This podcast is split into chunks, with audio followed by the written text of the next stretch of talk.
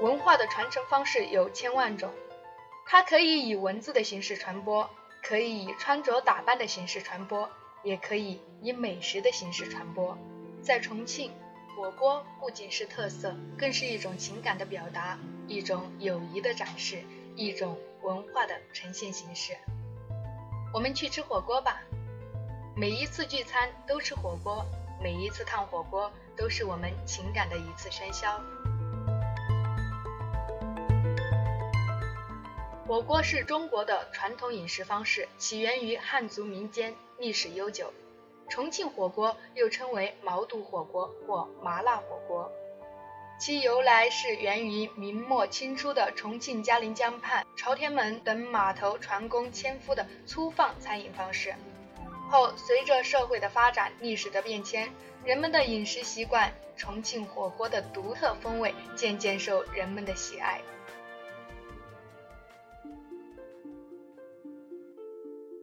据传，大约在清。道光年间，重庆的筵席上开始出现毛肚火锅。抗战时期，重庆的火锅餐饮有较大的发展，大街小巷开遍火锅店。在二三十年代，重庆的陆氏夫妇开办了三无火锅馆，其后又出现了著名的云龙园、素园、一四一、不醉无归、桥头等火锅店。在此基础上，演变为现代的重庆火锅。今日，火锅的容器、制法和调味等虽然已经历了上千年的演变，但一个共同点未变，就是用火烧锅，以水导热，煮食物。这种烹调方法早在商周时期已经出现，可以说它是火锅的雏形。《韩诗外传》中记载。古代祭祀或庆典要击钟列鼎而食，即众人围在鼎的周边，将牛羊肉等食物放入鼎中煮熟分食，这就是火锅的萌芽。历经秦汉唐三代的演变，直到宋代才真正有了火锅的记载。宋人林洪在其《山家清供》中提到吃火锅之事，即其称为“波霞供”。谈到他游武夷山访师道，在雪地得一兔子，无厨师烹制。诗云：山间只用薄坯、酒、酱、浇料卧之，以风炉安桌上，用水拌掉后，汤响一杯后，各分以箸，令自夹入汤，摆熟淡之，乃随意各以汁供，随意沾食。从吃法上看，它类似涮兔肉火锅。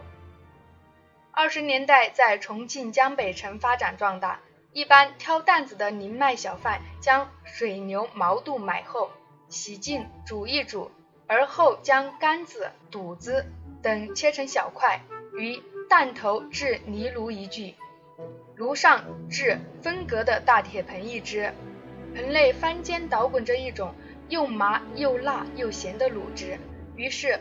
河边桥头一般卖劳力的工人便围着担子受用起来，个人认定一格，且烫且吃，吃若干块，算若干钱，既经济又能增加热量。直到民国二十三年，重庆城内才有了一家小饭店将它高档化了，从担头移到桌上，泥炉依然，只将分隔铁盆换成了赤铜小锅，卤汁。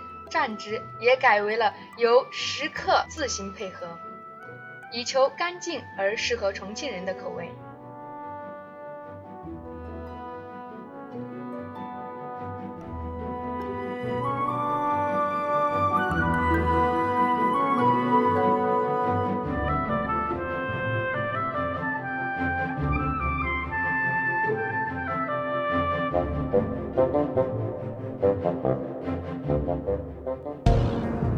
进入寂寞乡有声电台原创节目空间，我是主播林许。哎呀，天凉了呀！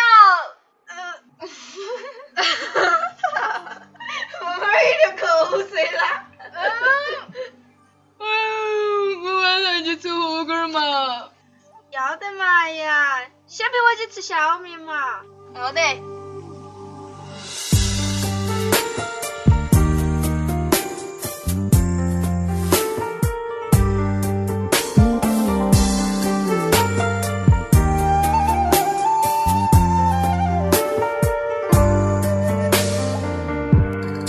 晚。上又停电，漆黑我俩的视线。你到了这里看不见，朝天门在教场口旁边，霓虹灯正眨着眼，月亮靠近大都会顶点，缤纷亮下黑摩天，糖水再给我放一点，吃火锅不数钱钱，吃串串才数钱钱的我，家住在五里店，爱看重庆台，街坊邻居正在演。西站的帅哥口袋里面很有钱，川外的美女漂亮，但是很善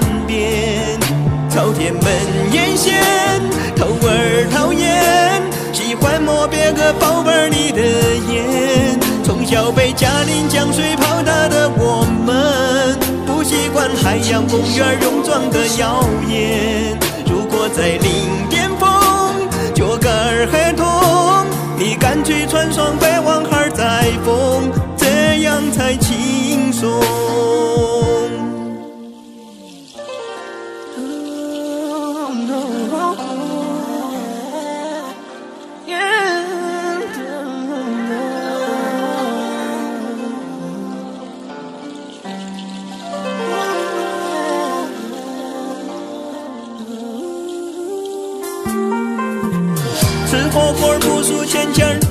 串串才数钱钱儿。我眼睛还会放电，跑到解放碑，回归第八看表演。